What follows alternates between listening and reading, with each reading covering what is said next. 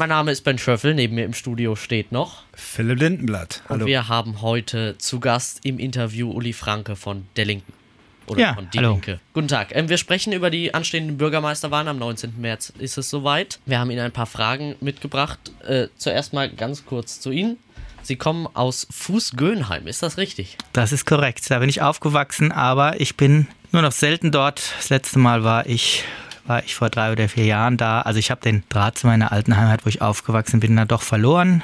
Bin seit 35 Jahren in Darmstadt zum Studium hierher gekommen und seitdem habe ich mich hier immer wohl gefühlt. Was genau bewegt Sie denn hier als Bürgermeister zu kandidieren?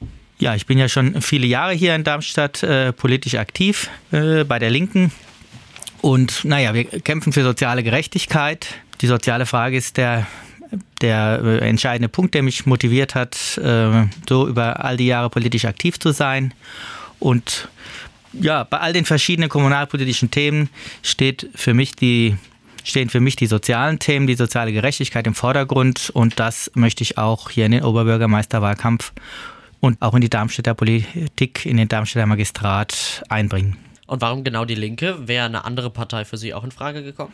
Naja, die Linke hat sich ja gegründet, als die SPD zusammen mit den Grünen damals die Agenda 21 äh, vom Stapel gelassen hat und ähm, ja, insbesondere die SPD eben diejenigen, die Arbeiterinnen und Arbeiter, die Erwerbslosen äh, im Stich gelassen hat. Und das ähm, wirkt bei vielen Menschen und es wirkt auch bei mir noch nach. Und deswegen kann ich mir nicht vorstellen, soziale Politik in einer anderen Partei zu betreiben als in der Linken. Was wollen Sie mit Ihrer Linken anders machen als Ihr Vorgänger Jochen Patsch oder als Ihr potenzieller Vorgänger Jochen Patsch? Ja, ich will äh, bei der Wohnungspolitik beispielsweise ein stärkeres Augenmerk auf den Bauverein legen. Das ist ja unser äh, städtisches Wohnungsunternehmen und die einzige Möglichkeit, äh, für die Stadt oder zumindest die beste Möglichkeit für die Stadt, die Mieten im Bestand, also nicht nur bei Neubau, bei Neubau kann man äh, Wohnraum fördern, aber im Bestand für die, für die Tausende von Mieterinnen und Mietern, da muss man sehen, dass die Mieten nicht so stark erhöht werden, wie es der Mietspiegel vorgibt. Das ist eine ganz zentrale Forderung von mir die wir als Linke auch schon seit langem vertreten in der Stadtverordnetenversammlung, dass der Bauverein nicht selber dazu beiträgt, die Mieten in Darmstadt hochzutreiben, sondern dass der Bauverein freiwillig mindestens 5% unter dem Mietspiegel bleibt. Sie sagen, ähm, Sozialpolitik ist ein großer Punkt bei Ihnen oder wenn nicht sogar der größte Punkt. Sie wollen Menschen besser mit einbeziehen. Um welche Menschen geht es da genau? Ich will, dass Menschen besser bezahlt werden. Das ist so ein Punkt. Da habe ich auch einen äh, kleinen, einen kleinen Programmpunkt in meinem, äh, unter meinen Schwerpunkten. Und es geht natürlich auch darum, dass Menschen jetzt gerade in der Krise finanziell entlastet werden. Da habe ich jetzt vorgeschlagen, ähm, das Kita-Essen unentgeltlich zu machen beziehungsweise, und äh, das wäre jetzt so kompliziert, darauf einzugehen, äh, unter bestimmten Bedingungen äh, dann eben nur stark zu reduzieren. Und das ist so ein Kompromiss, was die Stadt leisten kann und was ähm, wer es am stärksten benötigt. Und wir haben äh, die Stadt es gibt schon Ermäßigungen äh, für Leute, die diese Teilhabecard haben. Wir sagen aber, dass das nicht reicht, dass breitere Schichten jetzt in der Krise Unterstützung brauchen und sagen und wollen eben an dem Punkt des Kita-Essens die Entlastung äh, umsetzen. Und das hängt auch damit zusammen, also die Frage kann sein, was ist, warum gerade an dieser Stelle? Und äh, da geht es eben auch darum, dass wir der Ansicht sind, grundsätzlich, dass Bildung kostenlos sein sollte. Und das ist ein Element von Bildung und äh, deswegen finden wir, das äh, hat eine gute Doppelfunktion, ähm, Entlastung zu geben und auf der anderen Seite ein Zeichen zu, ähm, Zeichen zu machen für ein kostenloses Bildungssystem nicht nur kostenloses Bildungssystem, sondern zumindest mit günstigeren Tickets auch den ÖPNV ein bisschen günstiger machen. Ähm, was gibt es da für Preismodelle oder für Ticketmodelle? Also wir haben ja, ich würde sagen, nach meiner Erinnerung fast schon 15 Jahre dafür gekämpft, dass es in Darmstadt ein äh, ordentliches Sozialticket gibt, was für Menschen, die Sozialtransferleistungen empfangen, die äh, die Fahrpreise von Zeitkarten um die Hälfte senkt. Und das haben wir jetzt endlich geschafft. Also umgesetzt hat es dann natürlich der Magistrat, aber ich glaube, unser Druck äh, hängt auch damit zusammen, dass wir jetzt in Darmstadt seit äh, einigen Monaten ein äh, ganz ordentliches Sozialticket haben. Aber jetzt haben wir ja bundesweit auch Bewegung in der Sache. Es soll ja das 49-Euro-Ticket kommen. Und ähm, ich sage jetzt, wenn man die Zuschüsse, die jetzt vorgesehen sind für unser aktuelles Sozialticket, wenn man die nimmt und auf, die, auf das 49 Euro drauflegt, dann kann man ohne große Mehrausgaben bei einem 19-Euro-Ticket landen, was dann eben nicht nur in Darmstadt gilt, sondern in ganz Hessen und in der ganzen Bundesrepublik. Und das ist mein aktuelles Sozialticketmodell. In Ihrem Wahlprogramm ist auch die Digitalisierung aufgeführt. In welchen Bereichen genau? Ja, also in meinem Programm formuliere ich ja vor allen Dingen eine Kritik an, dem, an der Digitalstadt. Das, ähm, das ist für uns und für mich eher so ein, so ein Schaufenster. Ähm, so ein Schaufensterprojekt, wo man nach außen hin glänzen kann.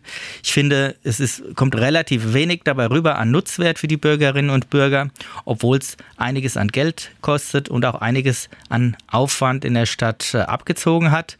Und was dabei zu kurz gekommen ist, ist die Digitalisierung der Verwaltungsdienstleistungen. Und da ist ja die Ausländerbehörde, das Drama um die Ausländerbehörde, ich glaube, das ist äh, ganz vielen hier bekannt, ist das beste Beispiel dafür, dass man Jahre lang die Digitalisierung versäumt hat und deswegen ähm, jetzt erst, als die Katastrophe da war, äh, gemerkt hat, dass man da jetzt handeln muss.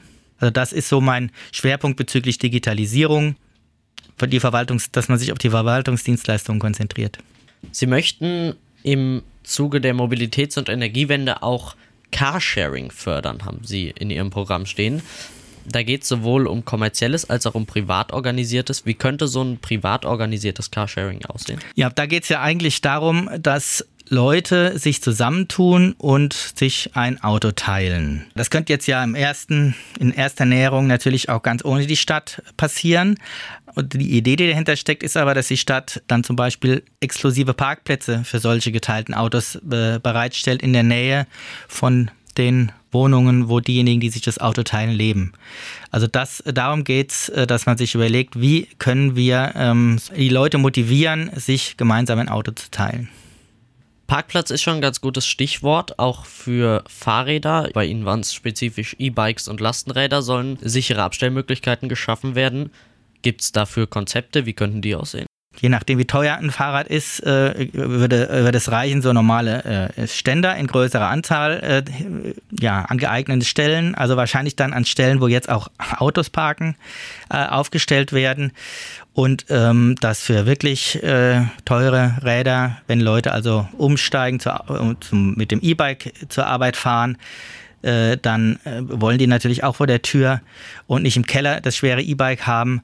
Und äh, da glaube ich, dass man dann Käfige braucht, in die man diese Räder einschließen kann, wo sie auch äh, vor Wind und Wetter geschützt sind.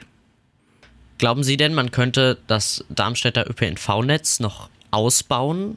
Ja, es wird ja gerade aus, ausgebaut. Ähm, also man, daran sieht man ja schon, dass es immer noch äh, Notwendigkeiten gibt, ähm, zusätzliche ähm, Verbindungen zu bauen.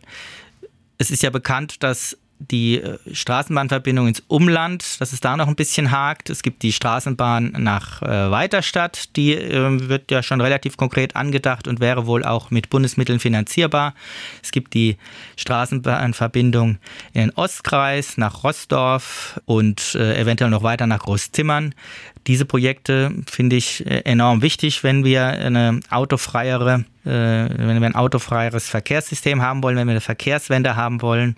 Und äh, dafür würde ich mich auch einsetzen. Wir schauen einmal auf die aktuelle Bundespolitik. Jetzt an dem Tag, wo wir das Interview aufzeichnen, wurde entschieden, dass man Panzer in die Ukraine liefert, beziehungsweise Olaf Scholz hat es bekannt, bekannt gegeben. Ähm, was halten Sie denn davon? Ich bin dagegen, diesen Krieg durch Waffenlieferung immer äh, weiter eskalieren zu lassen und immer weiter zu verlängern. Ich denke, wir brauchen Verhandlungslösungen. Wie wirkt sich denn der Krieg in der Ukraine auf Darmstadt aus? Ja, zum einen dadurch, dass Menschen aus der Ukraine flüchten und jetzt hier untergebracht werden müssen und untergebracht werden sollen, wird ja ähm, jetzt demnächst ein Haus, was eigentlich für Studierende gedacht war, es wird jetzt ja von der Stadt angemietet, um dort Geflüchtete unterzubringen. Das ist sicherlich ein wichtiger Punkt. Und ähm, natürlich hat der äh, Ukraine-Krieg auch mit den steigenden Preisen zu tun. Sie sind ja bereits 2017 angetreten und äh, haben damals 4,3 Prozent erreicht. Glauben Sie, dass Sie dieses Jahr das übertreffen können? Ja, das glaube ich. Sie das haben, war mein Ziel. Sie waren damals krank und das konnten deswegen ja. an öffentlichen Auftritten nicht teilnehmen. Dieses Jahr sieht es offensichtlich besser aus. Ähm, und glauben Sie, dass das Ihnen auch Vorteile dabei bringt? Ja, da habe ich die Hoffnung, dass äh, meine Beiträge, meine Diskussionsbeiträge hier oder in den Podiumsdiskussionen, von denen zwei schon stattgefunden haben und ich glaube sechs oder sieben noch stattfinden werden, dass das auch ein bisschen dazu beiträgt, ähm, dass Menschen sich dazu entscheiden, mich zu wählen. Und wie sieht es aus, wenn Sie nicht gewählt werden? Wie geht es dann weiter für Sie? Ja, dann werde ich meinen momentanen Job gerne weitermachen. Ich arbeite ja als Geschäftsführer in der Landtagsfraktion meiner Partei. Steht dann auch ähm, gleich danach ein Wahlkampf an, der Landtagswahlkampf. Ja, da geht auch die Arbeit nicht aus. Also ich äh, bin auch, äh, ich würde es mit Fassung tragen, wenn man mich nicht wählt. Uli Franke sagt das. Vielen Dank für das Interview. Ja, Dankeschön.